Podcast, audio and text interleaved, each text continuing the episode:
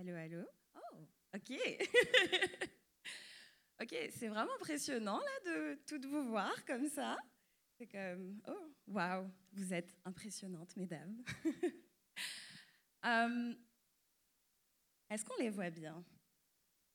Vous voyez ces deux dames en arrière de moi?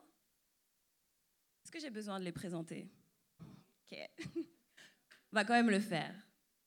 Nous avons ici Miss Alia et ici Lauryn Hill. Vous devez vous dire, c'est quoi le rapport? Le rapport, c'est que ce sont deux femmes qui m'ont vraiment influencée quand j'étais jeune, quand j'étais enfant. Puis elles étaient au top de leur carrière, fin des années 90, début des années 2000, quand moi j'avais genre 9-10 ans. Puis moi, quand j'avais 9-10 ans, puis que je, je me voyais en tant qu'adulte, je me voyais comme une pop star, ok Rien que ça.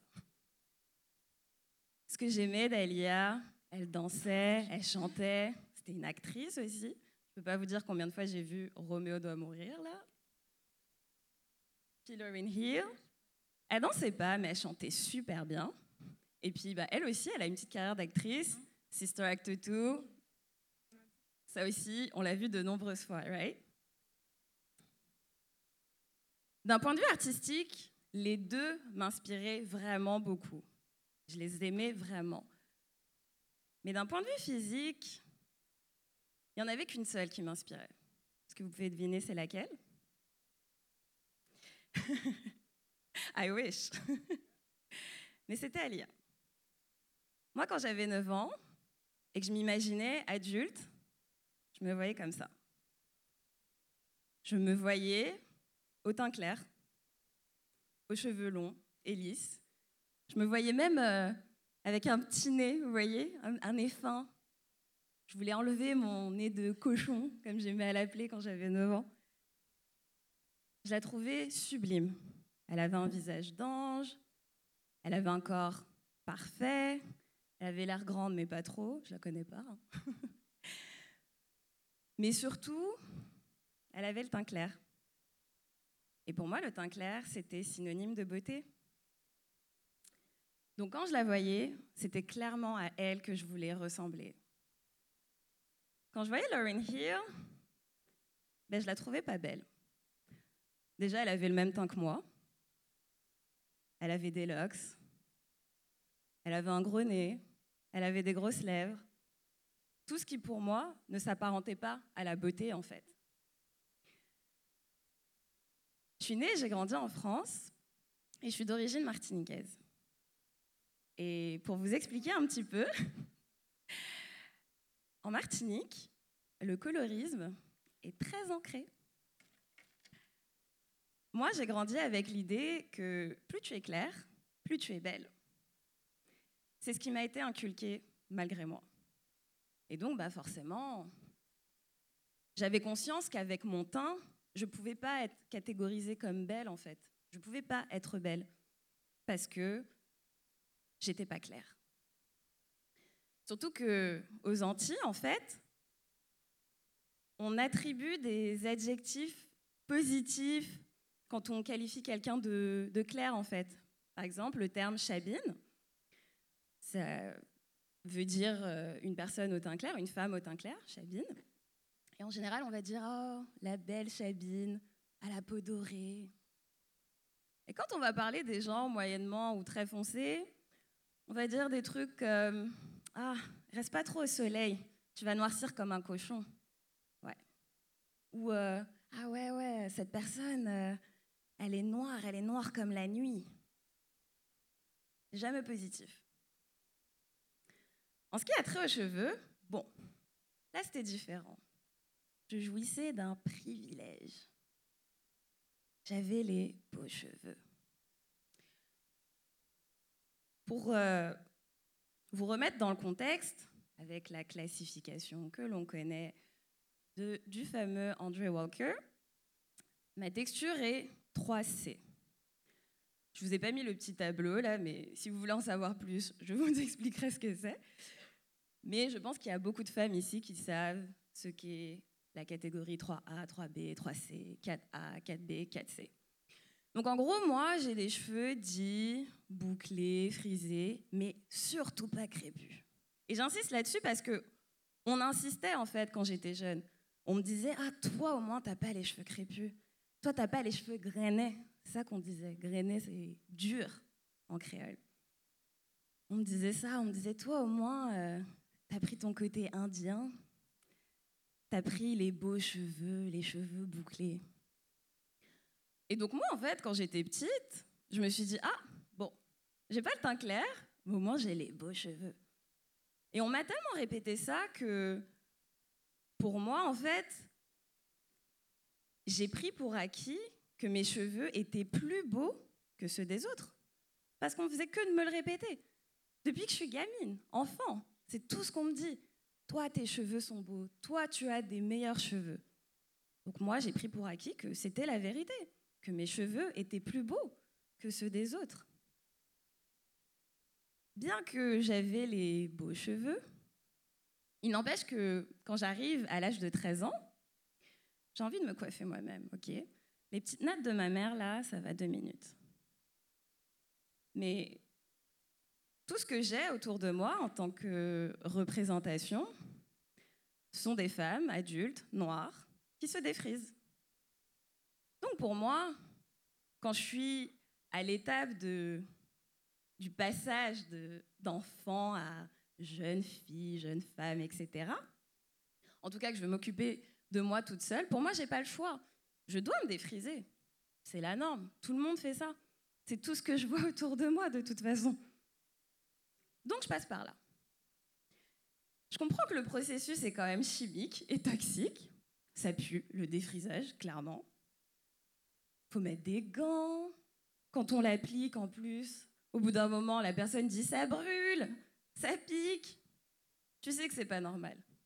Mais par contre, une fois qu'elle rince ses cheveux, waouh, elle a les cheveux euh, lisses, beaux, soyeux.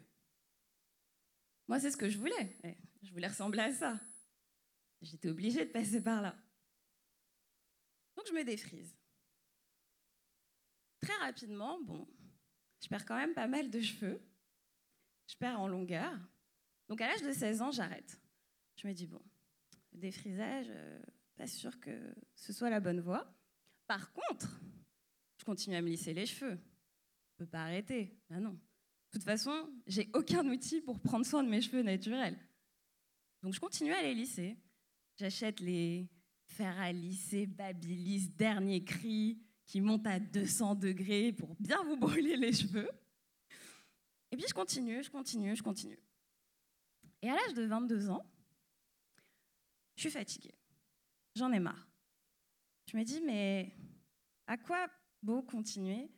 Je sais même plus à quoi mes cheveux naturels ressemblent en fait. Je les ai tellement lissés que je sais plus. Donc, le peu de fois où je les laisse naturel de mois de l'année, hein, pendant l'été, il ressemble à rien. Ça ondule, ça lisse, ça ondule. C'est bizarre. Je me dis, mais attends, est-ce que ça va être ça ma vie? Je vais juste tous les week-ends me laver les cheveux, les sécher, les lisser. Ça va être que ça. Je vais ressembler que à ça? Là, je me dis non. J'arrête. Et puis, ben, je découvre euh, le mouvement Napi le mouvement des cheveux naturels. Waouh Pour moi, c'est j'ouvre une boîte de Pandore, vraiment. C'est oh mon Dieu, mais en fait, on peut prendre soin de nos cheveux naturels. Donc à ce moment-là, je découvre tout un mouvement, je découvre des marques, des produits, mais aussi des blogueuses, des youtubeuses, etc. Et là, en fait, quand moi je plonge là-dedans, je vais emmener tout le monde avec moi. Je me dis, OK, moi, je suis, à fond, je suis dedans. C'est bon, je vais convaincre tout mon entourage. Je me, je me positionne comme euh, Jésus du napi, en fait. Je me dis, OK, je vais prêcher la bonne parole, tout le monde va devenir napi autour de moi. Non, vraiment pas. Je vais vers mes amis et je leur dis, OK, les filles, euh, bon, il est temps là, c'est le temps. On arrête le défrisage, on passe tout au naturel. Et là, mes amis, elles me disent, euh, encore une fois, ouais, Adeline, euh, c'est bien beau, mais euh, toi, tu as des beaux cheveux. Et là, moi, je comprends pas. Je me dis, mais de, de quoi vous parlez? On a tous des beaux cheveux. Là, ça a été le premier wake-up call. Là, j'ai compris qu'il y avait un problème, réellement. Là, je me suis dit, on ne peut pas continuer comme ça, on ne peut pas continuer entre nous à se dévaloriser. Ça ne marche pas. Mais ce que je réalise aussi, c'est que mes amis, elles me disent, regarde, les blogueuses que tu suis, elles ont la même texture de cheveux que toi. Moi, je suis qui? Il n'y a personne qui a une texture 4C et qui m'explique comment en prendre soin. Et là, en fait, j'ai réalisé que un mouvement fait par nous, fait pour nous, bah, même dans ce type de mouvement-là, il y a un manque de représentation. Ouais. Avance rapide, fin vingtaine, début trentaine. Aujourd'hui, comme vous pouvez le voir, je ne ressemble pas du tout à Alia. J'aurais pu, hein, avec la chirurgie esthétique, on ne sait jamais, ça fait des miracles, mais j'ai pas choisi cette voie-là. Je vous dirais que, en termes de complexe d'infériorité par rapport aux femmes au teint clair, ça m'a pris énormément de travail, mais vraiment. Déjà, en fait, d'accepter que j'avais un complexe d'infériorité, c'est pas facile. C'est pas facile de se dire, ouais, je suis complexée par rapport à ces femmes-là. C'est vraiment pas évident.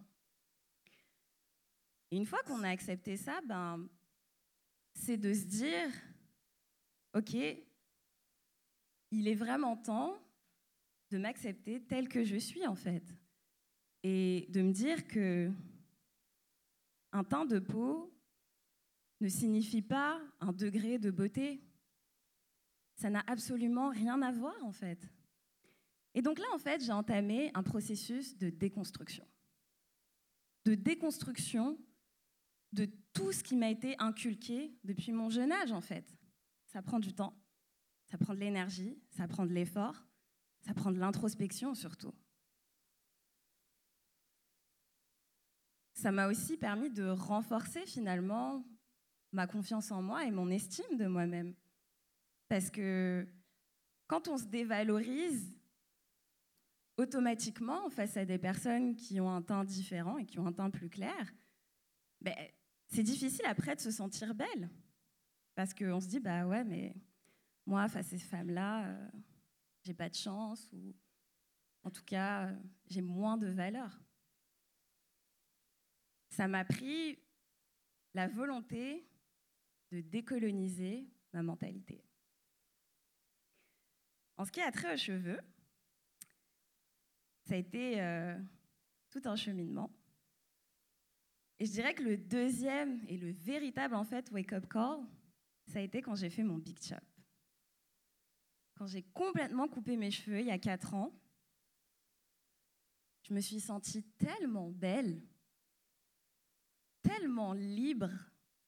Et c'est comme si en fait ça a révélé un aspect de ma beauté insoupçonné jusque-là. Et je me suis dit, mais en fait, euh, je suis plus que mes cheveux. Mes cheveux ne définissent pas ma beauté ou quoi que ce soit. Ça n'a rien à voir. Et je vous jure, mesdames, je vous conseille à toutes d'un jour dans votre vie, couper vos cheveux. Ça va vraiment vous changer la vie. Vraiment. Comme vous le voyez aujourd'hui, euh, je porte des locks. Et ça fait six mois aujourd'hui d'ailleurs que je les porte. Et euh, la décision de porter des locks, c'est encore un autre cheminement. Et je dirais que c'est un cheminement spirituel. C'est que j'ai décidé que, ok, les wash and go, c'est sympa là, mais encore une fois, je dois vraiment me présenter avec des boucles bien définies, sinon ça fait des frisottis, etc. Et je me suis dit, j'ai envie de me détacher de ça. J'ai envie de me détacher de la parfaite esthétique du cheveu, en fait. J'ai juste envie de m'en détacher et j'ai envie de laisser mes cheveux s'exprimer, vivre leur vie, exister, tout simplement. Mais aussi, je me suis dit, écoute, tu mets beaucoup d'emphase, beaucoup d'efforts sur l'apparence physique, ce qui n'est pas négligeable, évidemment, il faut prendre soin de soi, mesdames. Mais qu'en est-il de ce qui se passe à l'intérieur? Est-ce que tu t'es penché là-dessus? Pourquoi tu ne mettrais pas autant d'emphase et d'énergie sur ta beauté intérieure? Et pour moi, ça m'a pris de reconnecter avec ma spiritualité. Et qui dit de me reconnecter avec ma spiritualité dit de me connecter avec mon héritage culturel, aussi identitaire, et de me connecter en fait avec mon ancestralité. Et de me dire que tous ces idéaux-là, imposés par un système colonial, suprémaciste, ça ne définit pas qui je suis et ça ne définit absolument pas ma beauté. Je vous dis ça parce que pour moi, il est vraiment temps vraiment temps de décoloniser nos corps, nos esprits, nos comportements, déconstruire tout ce qui nous détruit depuis des années et réellement construire nos propres idéaux de beauté et des idéaux inclusifs qui incluent toutes les formes de corps, toutes les textures de cheveux, tous les teints de peau. C'est de ça dont il s'agit c'est de désapprendre tout ce qui nous a été appris malgré nous et tout ce qui ne nous correspond pas.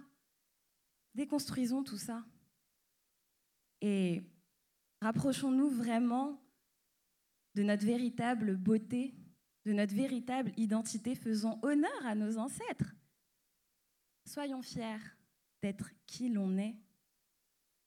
C'est ce que ça va nous prendre pour réellement nous élever, en tant qu'individu, mais aussi en tant que communauté, et aussi pour nous émanciper. Merci de m'avoir écouté.